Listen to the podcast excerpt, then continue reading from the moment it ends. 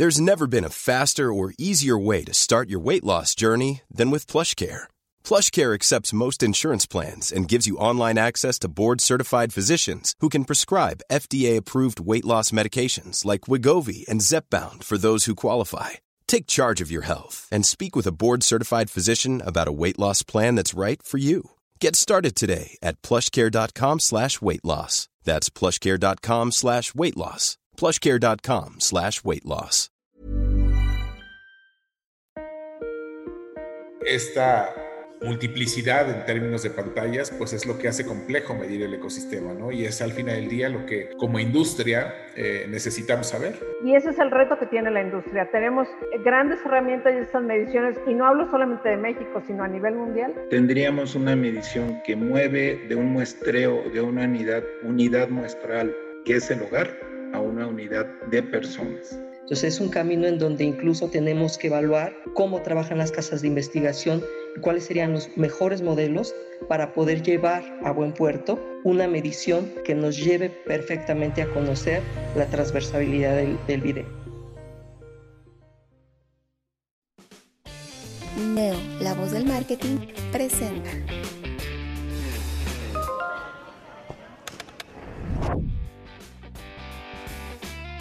Muy buenas tardes, soy Francisco Rojas en una emisión más de Neoconsecuencias.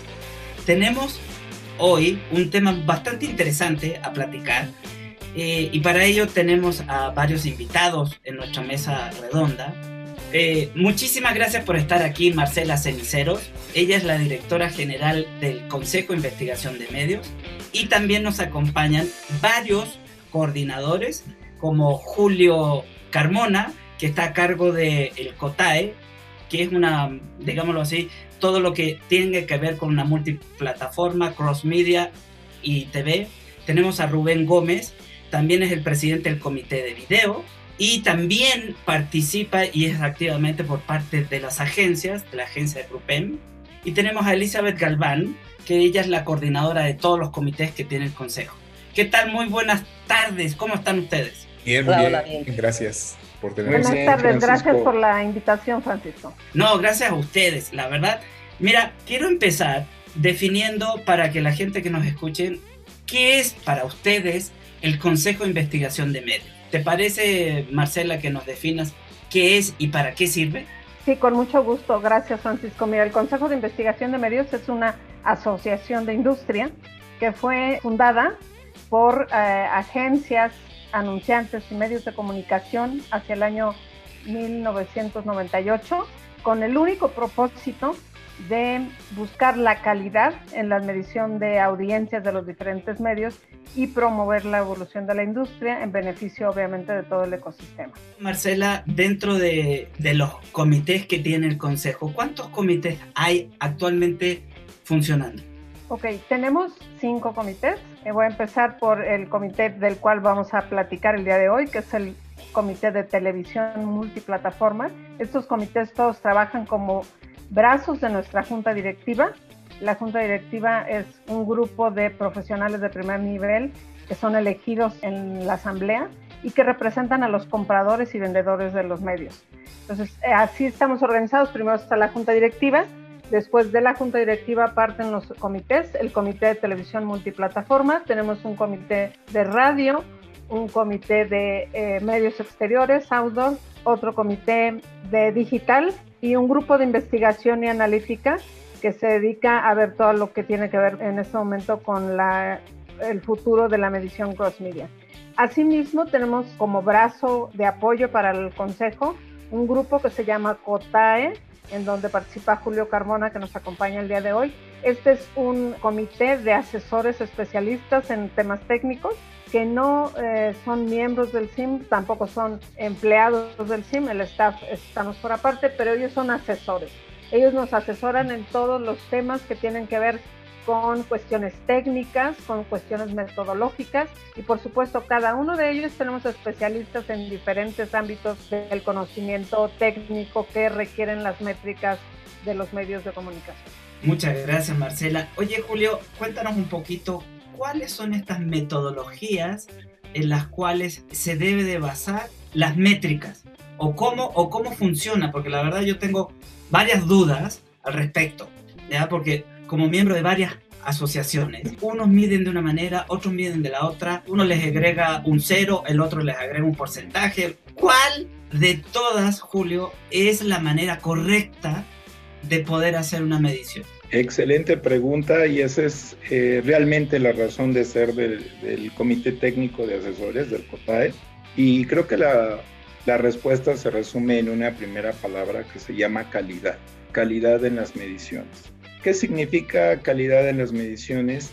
Que todo el proceso para generar una métrica, un, un KPI, llamémosle rating en este caso, tiene que ser en un proceso que se pueda rastrear, se pueda seguir su camino en todo momento. Eh, normalmente un estudio de medición tiene tres grandes rubros. Tiene primero un diseño muestral que tiene que tener la rigidez estadística en las características que defina el proveedor. Segundo, debe de tener una característica técnica de recolección de datos. Y obviamente un tercer eh, nivel es la producción y generación ya de resultados. En cada una de las etapas, estas mediciones tienen que ser abiertas a una auditoría muy escrupulosa, ya sea por parte del propio SIM o apoyándonos en organismos internacionales como MRC, que también hacen esta revisión, digamos, eh, de doble camino, tanto la parte de diseño estadístico como la parte operacional. Todas las mediciones deberían de cumplir con estas primeras características y ya después, si gustas, las vamos detallando poco a poco. Muchas gracias, Julio. Oye, Rubén, te tocó una chamba difícil, porque vamos a decir, yo le digo mutación. A la mutación de la televisión, porque ahora están hasta los espectaculares están la tele, ¿no? Eh, es un reto bastante grande. ¿Cómo se puede medir o cuáles son las multiplataformas en las cuales se están considerando algún tipo de métrica. Pues sí, sin duda es un reto, pero un reto que tiene toda la industria, que tenemos desde hace ya algunos años. o sea, no, no es algo nuevo, es algo que venimos hablando y consiguiendo desde hace mucho tiempo, porque como bien lo dices, o sea, en realidad evolucionó todo este ecosistema y más allá de solamente la televisión, pues hoy podemos ver video en múltiples plataformas, ¿no? Desde la tele tradicional que tiene o que tenemos en los hogares, pasando por el mobile, pasando por el desktop, pasando por la laptop, pasando por las tabletas, o sea, en realidad esta multiplicidad en términos de pantallas, pues es lo que hace complejo medir el ecosistema, ¿no? Y es al final del día lo que como industria eh, necesitamos saber, o sea, porque la gente no está más pegada solamente detrás de un aparato de televisión, sino, dado esta fragmentación, pues puedes consumir video y contenido en cualquier pantalla, en cualquier momento, en cualquier lugar que no solamente en tu hogar, hoy sí, dadas las circunstancias principalmente, pero en realidad es que este consumo puede ser dentro y fuera de casa a cualquier hora y eso es el reto que tenemos para saber cómo poder alcanzar de la manera eh, correcta y acertada a estos consumidores, ¿no? que no están más atados a un televisor. Entonces, eso es en lo que estamos trabajando, en entender esa desduplicidad de las audiencias, cómo medirlos y al final del día, pues entender cómo poder contactarlos y ser más relevantes para ellos. ¿no? Tendríamos que hablar de alguna redenominación de lo que es televisión o de lo que conocemos por televisión, o son otras métricas para otras plataformas. Yo creo que hay métricas que son, que son básicas ¿no? y comunes eh, que deberían de unir de alguna manera o pegar justamente estas pantallas, ¿no? O sea, al final del día yo creo que no es hablar más de televisión, justamente estamos hablando de video, no es solamente televisión, pero yo creo que hay métricas que siguen siendo muy básicas para todos, o sea, el tema de impactos, el tema de alcance, de duplicidad de audiencia, de frecuencia, yo creo que son aspectos que independientemente del device en el que estés, pues será importante entenderlos y son los que nos podrían ayudar a unir justamente estas diferentes plataformas. Y después, claro, pues tienes aspectos intrínsecos a cada una de las plataformas, ¿no? Que, que, no puedes tener en otra pantalla. O sea, en el caso de digital y de los eh, devices móviles, pues bueno, tienes aspectos muy específicos que tienen que ver, por ejemplo, con el contexto en donde se sirve este anuncio, ¿no? El tema de seguridad, ¿no? El famoso brand safe. Tienes aspectos específicos para poder medir eh, el viability y qué tanto porcentaje de ese video está viendo la gente, cosa que quizá no puedes ver específicamente en la medición tradicional de televisión. Es decir, si hay conceptos que son intrínsecos o específicos de cada una de las plataformas, pero digamos que lo que queremos hacer es ir paso a paso y primero unificar esos aspectos o conceptos que son de alguna manera genéricos para todos y de ahí empezar a construir y a diferenciar cada una de las plataformas. Ya. A ver, esta pregunta va para, para el que se atreva, ¿eh? ¿Existe alguna manera de medir la televisión de manera lineal no sea con proyecciones matemáticas? Completamente la respuesta sería no. Existe una proyección matemática de las audiencias de TV lineal. Esto se hace a través de una muestra de hogares, depende de del proveedor y del país, el tamaño del panel que nos mide, tiene que ser una muestra selectiva, bien escogida y con todo el proceso estadístico que lo cumpla, se hace a través de People Meter, que nos va captando todas las señales o canales que están viendo en el hogar, en los diferentes televisores o pantallas que tengan dentro de este hogar. Eh, la muestra actual anda aproximadamente entre 8.000, 9.000 personas aproximadamente. Eso es lo que representa al total nacional urbano de lo que tiene de cobertura el estudio. Como tal, ojalá se tuviera un censo. Aquí es donde empieza a tomar un valor importante todo lo que es la tecnología móvil, porque si hablamos en penetración de, de telefonía móvil, prácticamente el 90% de la población ya tiene un teléfono móvil yo creo que hasta los bebés ya traen un dispositivo móvil. Salen con uno de ellos ya, ¿no? Ya salen con uno. Esto significa que a través ya de las aplicaciones y de la tecnología se pudiese tener muestras mucho más grandes y habría un cambio de paradigma muy importante. Tendríamos una medición que mueve de un muestreo, de una unidad, unidad muestral, que es el hogar, a una unidad de personas. Entonces, respondiendo a tu pregunta, tiene que ser una proyección, tiene que ser una estimación estadística o modelo matemático que nos da las audiencias para TV lineal. Esa es la respuesta que tenemos hoy. En estos últimos dos años he visto, más bien el año pasado y lo que lleva de este, una proliferación de plataformas de televisión lineal. E inclusive hoy ya ni siquiera tienes que navegar, sino que ya vienen incluidas dentro de la televisión. Canales totalmente gratuitos. Y ¿Qué se está haciendo al respecto para poder, existen o no existen todavía metodologías o plataformas de medición de este tipo de señal de televisión lineal en digital? ya existen metodologías y tecnología que te, que te miden este tipo de señales. Igual, eh, la nueva tecnología de la medición tradicional del People Meter, ahora hay algo que le están llamando Streaming Meter, que lo que mide precisamente es el streaming de audio o de conexión a una nueva señal. ¿Cuál es el único detalle importante que se debe de tener? que del otro lado, para identificar la señal que estamos midiendo, también se tiene que grabar para tener la referencia a la cual estamos midiendo. Entonces es una contrapartida. Entre más señales, más comprobación tengo que hacer a través de grabación de las mismas huellas digitales hay esa tecnología. De hecho, es parte de lo que comentaba Rubén, de lo que estamos investigando. ¿Cuál debería de ser el mejor modelo que podemos aplicar en México y yo creo en la región de América Latina? Porque normalmente México, Brasil son puntas de lanza en este tipo de mediciones. Entonces, si adoptamos alguna metodología, yo creo que los demás países también nos van a seguir en toda la región latina. Oye Rubén, tomando en cuenta lo que dice Julio, ¿qué pasa con la televisión satelital? ¿Cada uno de los receptores se puede considerar como people meter? Pero si lo pones bajo ese concepto, sí, ¿no?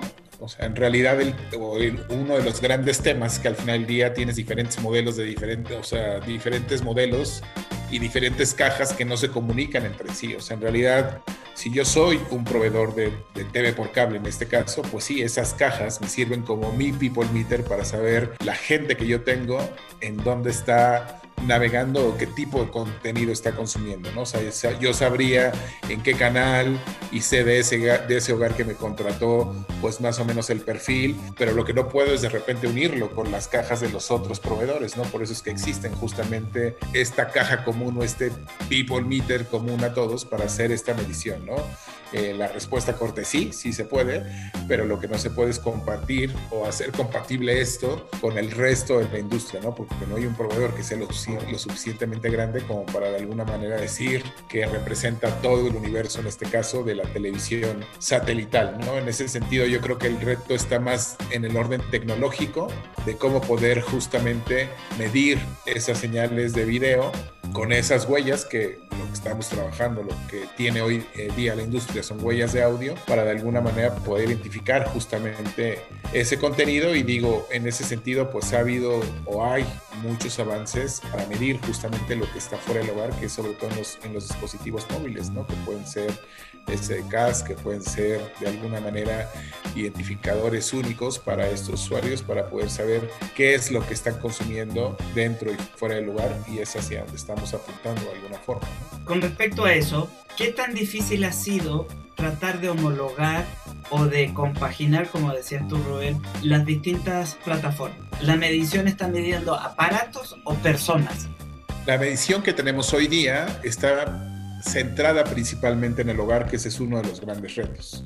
Y tenemos que migrar, o lo que hemos propuesto como industria es migrar, migrar a una medición más basada justamente en el individuo, porque como bien lo dices, al final del día lo que me interesa es el individuo y no propiamente el hogar. Pareciera simple, pero el cambio y el reto realmente es importante porque entran muchos aspectos, como bien lo mencionas, como el tema de la duplicación, ¿no? O sea, en realidad, o sea, cómo saben, y es en lo que está de alguna manera hoy trabajando no solamente México, sino el mundo, en términos de identificar, en este caso específico, a Francisco, cómo lo logro diferenciar y sé que él está frente al televisor, pero sé que también puede estar en, en, el mobile o en la tablet o en la laptop, es decir, todo ese traseo de ese usuario único es lo que hoy hace complejo ese, este tema, ¿no? O sea, el user ID o identificar a un solo individuo es lo que lo hace o lo que lo está haciendo complicado en ese sentido y es que por eso muchos mercados no logran avanzar, ¿no? Parece simple el tema de desduplicar audiencias y pareciera obvio, al menos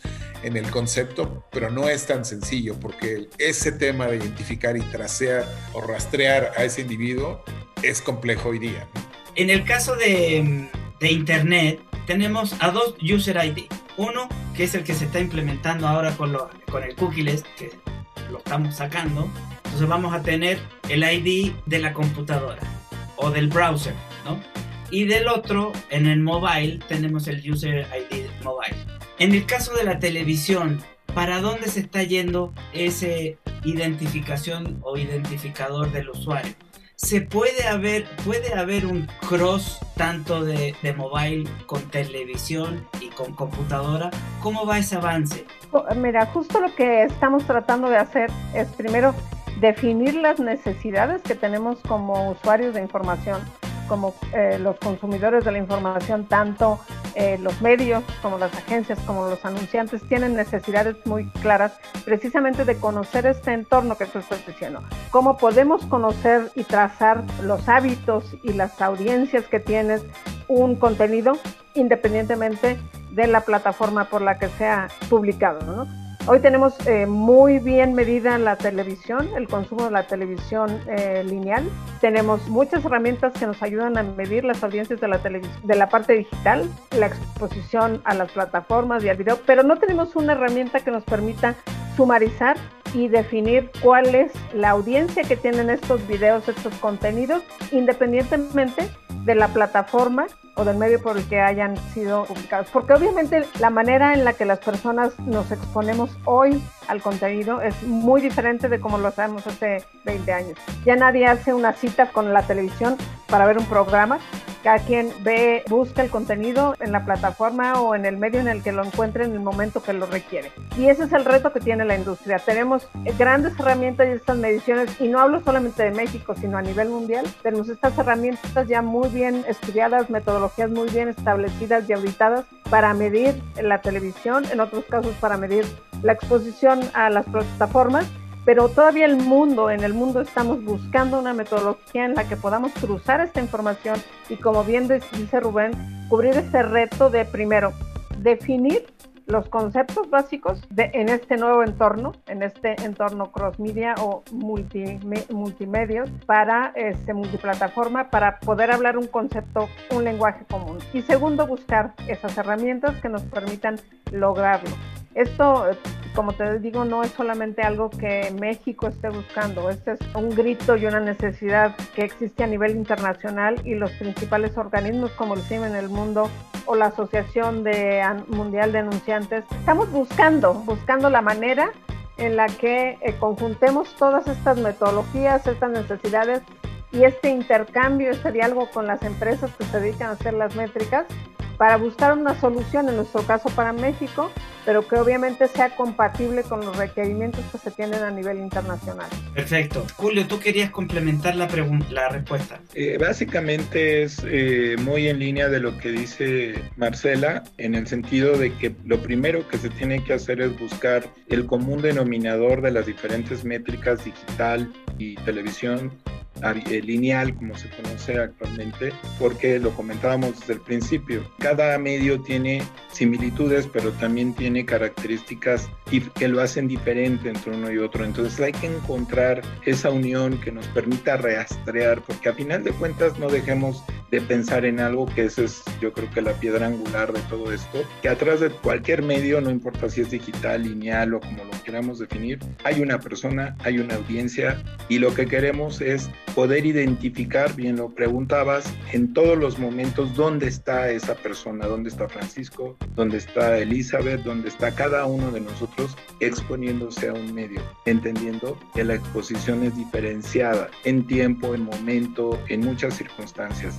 Entonces, como dice Rubén, se oye fácil, pero es prácticamente una tarea tecnológica y estadística el juntar los dos mundos en una sola métrica común, con indicadores comunes y eso es lo que estamos construyendo, eso es lo que estamos buscando. Ya hay algunos acercamientos de metodologías a nivel mundial y estamos viendo cuál podemos, a cuál podemos converger como industria en México. Rubén, ¿querías comentar algo? Sí, y yo creo que más allá de la medición per se, el gran reto para mí hoy se llama integración.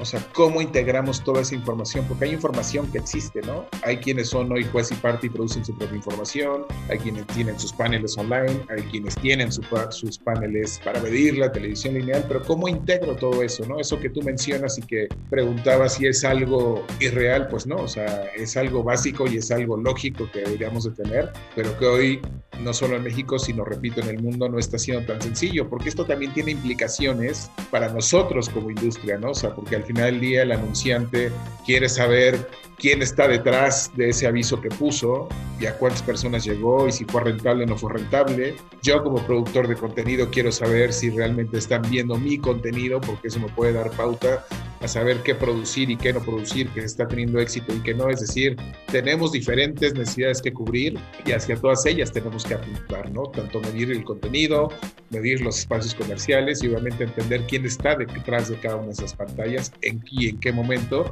y cómo es que están respondiendo a la publicidad, que eso ya es otro tema, pero al final del día todo este contexto pues tiene implicaciones de negocio al final del día, ¿no? Elizabeth, eh, ¿querías comentar algo? Sí, gracias Francisco. Me gustaría poner un poquito de contexto, eh, retomando lo que han compartido eh, aquí todo el equipo. Sabemos que obviamente la, la medición hoy día que tenemos de televisión si bien está correcta, está totalmente acreditada, estamos muy desfasados, ¿no? Todas estas preguntas que tú has planteado acerca de cómo vemos ahora la televisión, de cómo podemos empatar metodologías, es una labor que nos hemos que hemos adoptado en el Comité de Televisión Multiplataforma y el CIM para buscar justo cuáles son por un lado las necesidades de la industria. ¿no? Estamos, hemos hablado con anunciantes, hemos hablado con agencias, con plataformas, porque necesitamos primeramente establecer qué es lo que queremos medir y en un segundo paso el cómo medirlo, ¿no? El cómo hacer uso de estas herramientas, cuáles son las metodologías, qué estándares tendríamos que aplicar para entonces sí tener una respuesta puntualmente a quién está viendo, cómo está viendo, dónde está viendo y también definir ciertos límites, ¿no? Sabemos que hay dos aspectos que tendríamos que considerar. Por un lado, lo que quiera poder medir la industria, pero por otro lado también entender las limitaciones tecnológicas y metodológicas, ¿no? Entonces es un camino en donde incluso tenemos que evaluar cómo trabajan las casas de investigación, cuáles serían los mejores modelos para poder llevar a buen puerto una medición que nos lleve perfectamente a conocer la transversabilidad del, del video. Muchas gracias, Elizabeth. Sé que suena medio desfasado mi pregunta, pero todos estos estudios de identificación de usuarios, ¿como para qué sirve? Bueno, sirve justamente para armar estas estrategias de comunicación, ¿no? Por un lado, justamente a los anunciantes para ayudarles a entender quién está detrás de este contenido, quién lo está consumiendo, en dónde lo están consumiendo, cuánto tiempo lo están consumiendo y por otro lado, pues a los productores de contenido para justamente saber si la gente lo está viendo quién lo está viendo, cómo están reaccionando a él. Es decir, ahí cubres justamente estas dos necesidades de alguna u otra forma, ¿no? O sea, por un lado, el que produce y por otro lado, el que está de alguna manera armando estrategias de comunicación para llegarle a ese consumidor que al final del día, pues quieres ejercer una acción en él, ¿no? Ya sea que compre, que sea más leal a tu marca, que la considere, es decir, cubres diferentes necesidades y cubres diferentes objetivos en ese sentido. Eh, por ejemplo, por decirte algo, las redes sociales en video se miden, se pueden medir o no se pueden medir, eh, porque por lo que sé y tengo entendido, las redes sociales se guardan eh, sus estadísticas y, y sus métricas, ¿no? ¿O estoy equivocado? Creo que es parte justo de lo que mencionábamos. No, no, queríamos ser como muy técnicos, pero lo que sucede es que al momento en que queramos homologar justo una métrica de televisión y poder empatarla a una métrica digital, esta estandarización de criterios y conceptos de hablar de vamos a medir un minuto, vamos a medir un bloque horario, vamos a medir viability, qué es lo que vamos a medir, es justo lo que tendremos que llevar como industria a una definición de criterios y estándares base para poder tener una herramienta que responda a un valor unificado. Rubén, ibas a decir algo y después Julio. Sí, o sea, no estás equivocado en ese sentido. O sea, en realidad yo te puedo decir que hoy todo se puede medir. Lo que es un hecho es que también existen ciertas restricciones, ¿no? O sea, existe, como bien dices, quien se guarda su información y a eso me refería cuando de repente eres juez y parte. O sea, yo mido mi, mi pedacito, mi parcela, que no la comparto con nadie ni, nadie, ni dejo que nadie entre. Y después tienes al resto del universo que está intentando integrar de alguna manera información, ¿no? Y por otro lado, yo creo que es bien importante que hoy como industria entendamos hasta dónde queremos llegar y por eso también hemos planteado algo que vaya por fases, ¿no? O sea, lo primero es homologar eso que decíamos, o sea, ¿qué nos hace común? ¿no? O sea, hablar de impactos, hablar de alcance, hablar de ciertas métricas, eso debería ser común independientemente de la plataforma y eso nos va a unir y nos va a ayudar a entender en dónde estamos parados. Y después tenemos que empezar a hilar mucho más fino en el sentido de esta plataforma, hasta dónde puedo llegar y qué me puede dar y esta qué no me puede dar y explotar lo mejor de cada una de ellas porque también es lo que los hace de alguna u otra forma diferentes, ¿no? Y a nosotros, quizá como agencia como anunciante, nos, nos interesa entender el minuto en el que la gente realmente estuvo expuesta, si estuvo expuesta a nuestra comunicación. Y por otro lado, a algunos otros jugadores les interesará entender el tiempo que pasa la gente consumiendo ese contenido, cómo lo consume, va y viene, reacciona, no reacciona, ¿no? Porque también hay una interacción, obviamente, en redes sociales. Es decir, esos puntos tendremos que entenderlos hoy muy, muy claro, o sea, yendo desde lo general y después ya pasando a, lo particular, pero sin duda es algo que nos va a llevar un tiempo, ¿no? Julio. Sí, justo dices algo muy, muy interesante. Yo, en parte de, de las sesiones que he tenido con todos los asociados al CIM, les he comentado que trabajar con la televisión lineal y trabajar con plataformas digitales es caer en, en una paradoja tipo espacio-tiempo. Porque mientras en la televisión lineal hablamos de tiempos, de hasta un segundo, un minuto como unidad mínima, en el caso de digital hablamos de espacios, que a veces el tiempo es relativo, porque no depende en realidad del tiempo que estás expuesto, porque depende de tu conexión, depende de otros factores. Entonces aquí lo que realmente se está buscando es quién se expuso a qué, en qué momento se expuso a qué. Incluso en el despliegue de publicidad puede ser un despliegue de publicidad diferenciado entre la plataforma digital y la plataforma lineal. Tenemos que identificar cada segmento de contenido, sea de programa, de película o de un spot comercial, para poder identificar que Francisco, aunque se expuso en diferentes momentos a un contenido igual, también se expuso a diferentes publicidades. Entonces, una unidad que se está viendo es el impacto y obviamente tener su contraparte de a qué se expuso y con eso poder generar todo un sistema, un ecosistema global para que el anunciante o la agencia de medios pues vaya conociendo la efectividad que tiene su campaña, quién se expuso, cómo se expuso y dónde se expuso. Obviamente se rompe el paradigma del tiempo, de la agenda que comentaba Marcela, ya no tengo una cita con el noticiero. Simplemente acaba de pasar el Super Bowl y en Estados Unidos ya no hablaron de el rating de televisión. Ya hablaron de la audiencia que se expuso al Super Bowl, sin importar la plataforma por la cual entró. Entonces, ese es un cambio de paradigma. Estamos hablando de audiencia de personas que se están exponiendo. Ya no es el horario, ya no es el A, AA, AAA, sino yo creo que hoy lo que toma relevancia es el valor del contenido, es lo que van a buscar los anunciantes. ¿Dónde está la audiencia? Ahora, Marce, ¿esta audiencia se puede definir digital o análoga?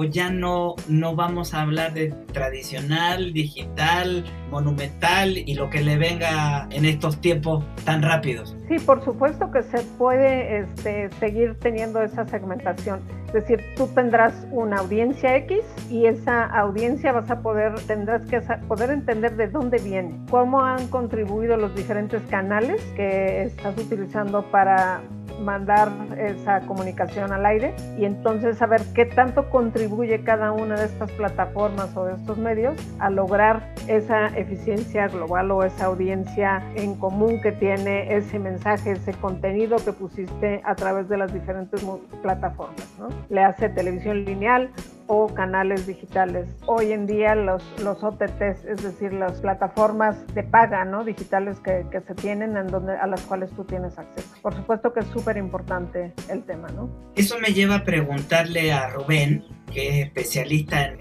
en agencia de medios, ¿qué tan preparados están las agencias de medios con respecto a toda esta diversificación de plataformas, de medios o como le quieras decir, para con el anunciante? Pues yo te diría que hoy por hoy estamos preparados, pero no dejamos de prepararnos, o sea, porque claramente esto cambia todos los días, ¿no? Y yo creo que un claro ejemplo fue lo que sucedió el año pasado, o sea, en realidad la industria avanzó 3, 4, 5, 8, 10 años, ¿no? O sea, dependiendo quién lo diga, te dirá qué tanto avanzamos, pero al final del día hubo una evolución súper importante para la cual nadie estaba preparado, ¿no? Y nos tuvimos que adaptar en ese sentido y lo, yo creo que algo que hemos hecho ha sido adaptarnos. Y el siguiente paso será el tema, yo creo, para todo mundo, no solamente para agencias, el tema e-commerce, ¿no? que fue algo que nos rebasó. Los mismos retailers, los mismos anunciantes, nosotros como agencias, el consumidor mismo, pues es algo para lo cual no estamos preparados y sí hemos adaptado, nos hemos adaptado de manera muy rápida, pero es algo que no va a dejar de suceder y no va a dejar de evolucionar. Y en ese sentido, haciendo alusión a, lo que mencionabas de la importancia del por qué medir e intentándolo poner en un esquema, yo te diría que por un lado es importante conocer a la audiencia y saber en qué momento está consumiendo justamente esta publicidad, porque esto nos está llevando hoy a un tema de integración o a la famosa digitalización de los medios, en donde algo que ya es una realidad desde hace muchos años en otros mercados, en el caso de México lo está haciendo quizá en el caso de Audor desde hace un par de años, ¿no? En donde ya no es tener ese billboard ahí presente, sino hoy puedo decidir en qué momento del día, qué hora y cómo dirigir el mensaje en función de la audiencia que está atrás. En el caso de televisión es lo mismo, ¿no? En el caso de video. O sea, el concepto Addressable TV, que es una realidad desde hace varios años en otros mercados, en el caso de México, pues les estamos empezando a adaptar, ¿no? En donde al final del día hoy podría ser tan específico en decir en este canal a esta hora, en este hogar va a estar este, esta comunicación y en este otro hogar va a estar esta otra comunicación porque conozco perfectamente bien a la audiencia que está detrás. Y en función de eso, pues justamente medir la respuesta, que yo creo que es ahí donde tenemos que ser también muy cautelosos como industria, ¿no? Porque hemos querido correr hacia el lado en donde queremos que todo genere ventas, ¿no? Cuando no todo es así, o sea, aunque lo puedes medir, no es que necesariamente ese comercial que puse o en la pantalla, en un billboard o en un teléfono móvil o en una televisión me van a generar venta, pues no, o sea, van a generar respuestas diferentes y eso yo creo que también es algo que tenemos que entender y aprender como industria porque hoy pareciera que todo lo que ponemos, todo, absolutamente todo tiene que generar ventas y no es necesariamente así. Qué bueno que tocas ese punto porque realmente todas las marcas quieren que donde esté su anuncio, sea donde sea, quiere que genere ventas. En el caso de las de televisión y de las plataformas, en este proceso de digitalización está también la manera de ir captando la data, ¿ok? ¿Quiénes son realmente los beneficiados de la comercialización? ¿El que maneja la data o el que genera el contenido? Yo creo que son los dos, porque no puedes despegar uno del otro. O sea, en realidad, si tú tienes mucha data que no es explotada, no te sirve de nada. Y si yo genero un contenido que no tiene una data detrás, pues tampoco sirve mucho. Entonces yo creo que al final del día ganamos todos como industria y lo que queremos es justamente eso, o sea, unir estos dos, dos mundos o estos dos puntos, ¿no? En donde no estén aislados y solamente el de data hable de data y el de contenido hable de contenido sin importar si a la gente le interesa o no. O sea, yo creo que hoy estamos en un punto en el cual tanto las marcas como los productores de contenido tienen que obedecer a una realidad de mercado y esa realidad de mercado pues te lo va a decir pues nada más y nada menos que el consumidor y para ello pues tienes que captar justamente esa información, ¿no? Entonces yo creo que ganamos todos, pero siempre es importante tomar decisiones inteligentes con la información en la mano, ¿no? Oye, Rubén y, y Julio, para esto va una pregunta. Entonces, ¿es poco recomendable comprarle, comprar publicidad a una, a una empresa que sea juez y parte? ¿O qué sentido tiene? Sí, eh, yo creo que tocas un tema muy importante y es parte de lo que también trabajamos en el SIM. Ser juez y parte obviamente tiene ese, ese riesgo que estás diciendo. ¿Por qué? Porque a final de cuentas yo te puedo presentar los números que yo quiera, con las audiencias que yo quiera y todo. Sin embargo, hay eh, generadores de información propia que de alguna manera tienen eh, la calidad y la honestidad de presentarte los datos reales de cómo te impactaron, cómo impactaste, cómo fue tu campaña, etcétera. Claro que sirve tener esa información en estos momentos. Lo ideal es que tuvieras todo, todo el ecosistema global. Te ayuda a entender cuál es el alcance, cuál es la precisión que tienen como medio unitario. Eh, sin embargo, bueno, lo ideal sería que fuera en conjunto. Entonces, no, no es malo siempre y cuando entendiendo y que nos garanticen que la métrica que nos están dando tiene una rastreabilidad y que nos expliquen cómo están generando esta información, sin que nos metamos a detalle con ellos ni nada, simplemente con los grandes pasos de generar su propia información nos permiten, ya decía Rubén, cada caja puede ser un meter para los que son eh, de TV de paga, por ejemplo, plataformas digitales grandes, las redes sociales que hoy están muy de moda en la conversación, también tienen sus propias métricas. Entonces, no es, no es un error, al contrario, son complementarias, pero hay que saberlas leer y hay que saber entender hasta dónde tiene un límite el uso de estas informaciones. Y adelanto también una parte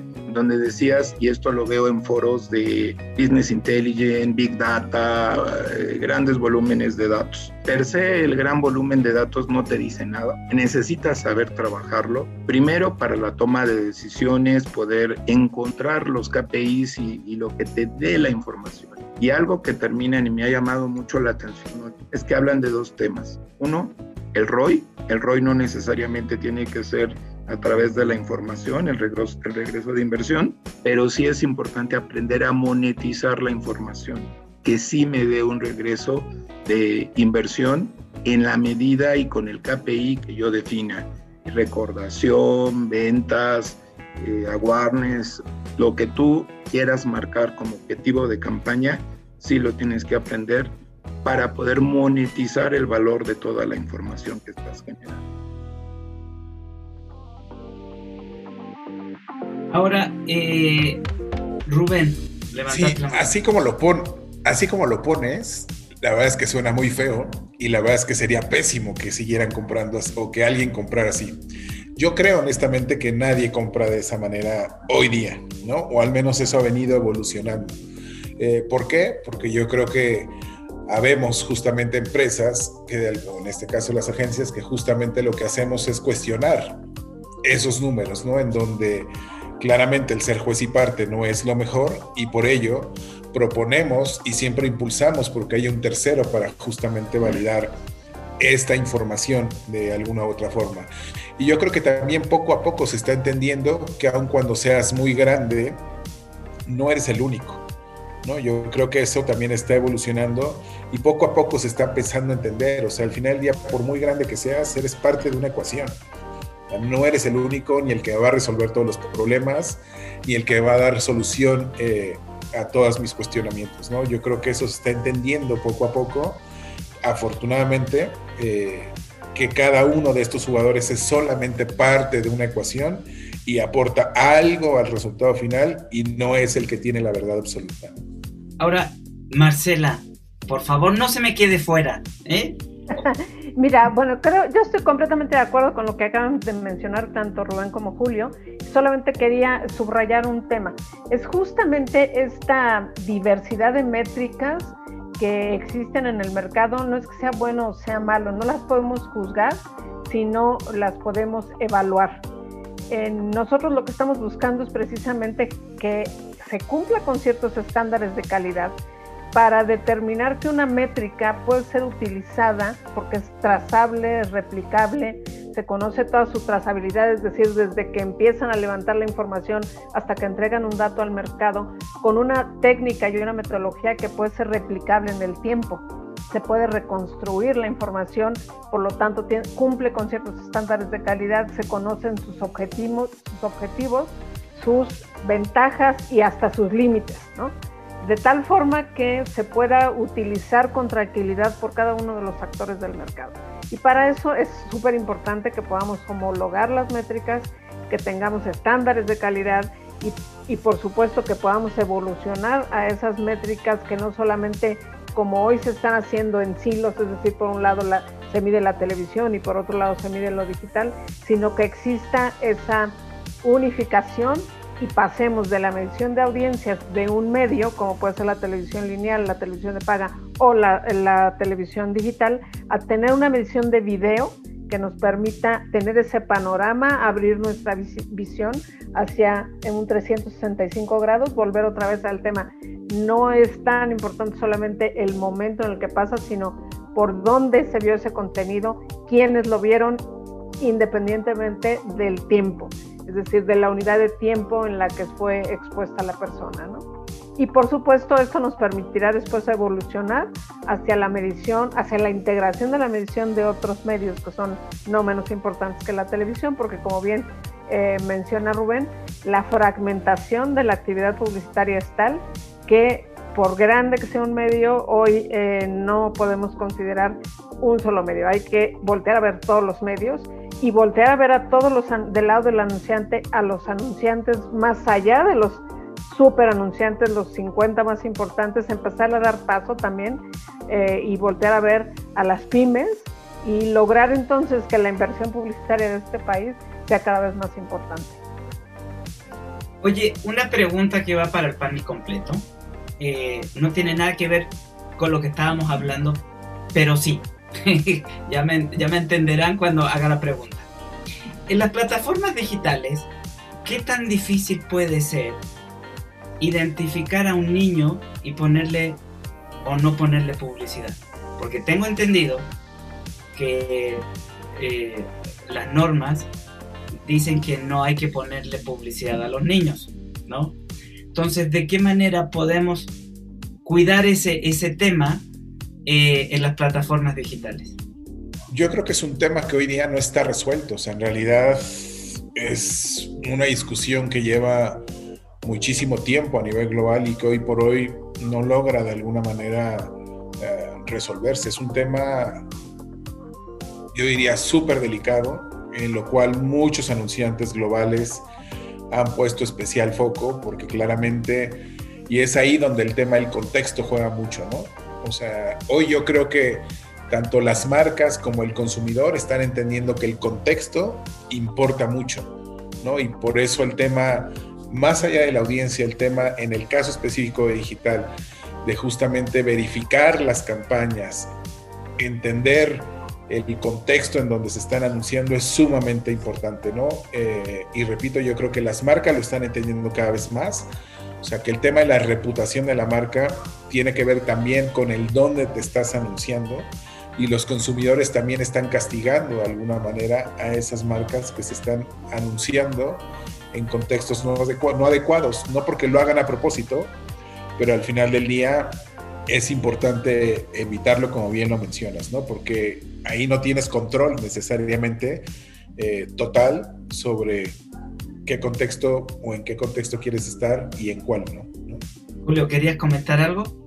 Nada más, eh, extendiendo un poco lo que comenta Rubén, eh, efectivamente es muy complicado delimitar quién se está exponiendo en digital más allá de que si el que se registra eh, dio información correcta, incorrecta, pues sobre todo en redes sociales que te tienen muy bien identificado, eh, cuál es tu edad, tu sexo, etcétera, etcétera, todos tus, datos personales, ahí podrían este, bloquearte cierto contenido, si no, si eres menor de 18 años, etcétera, todas estas cuestiones. Claro, puedo usar un perfil eh, no correcto para mí y puedo acceder a, otro tipo de contenidos.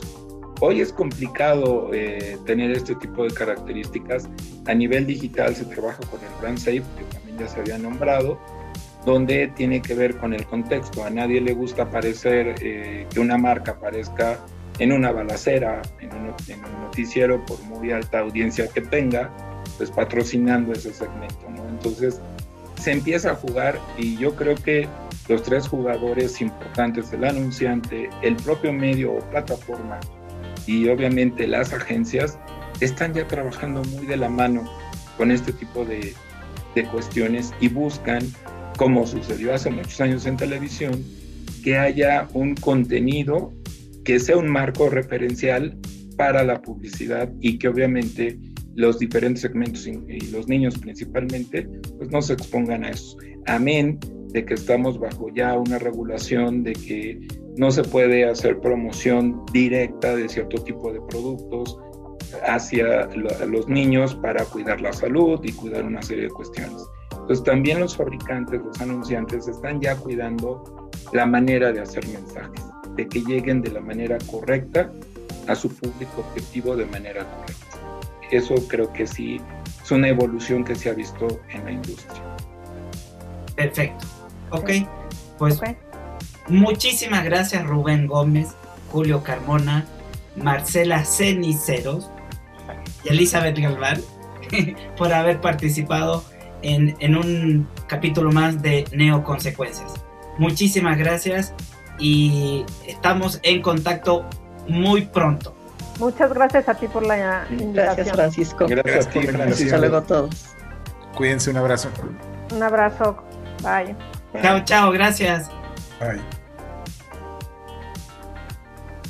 Neo, la voz del marketing, presentó.